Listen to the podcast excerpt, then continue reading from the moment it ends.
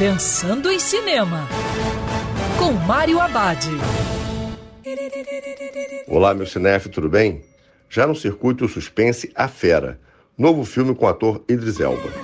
Na história, o Dr. Nate Daniels, um recém-viúvo que retorna para a África do Sul, lugar onde ele conheceu sua esposa.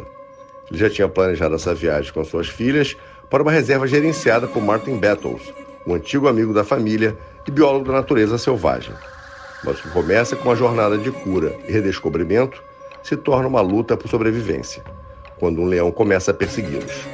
O leão é um sobrevivente de caçadores furtivos e enxerga todos os humanos como inimigos.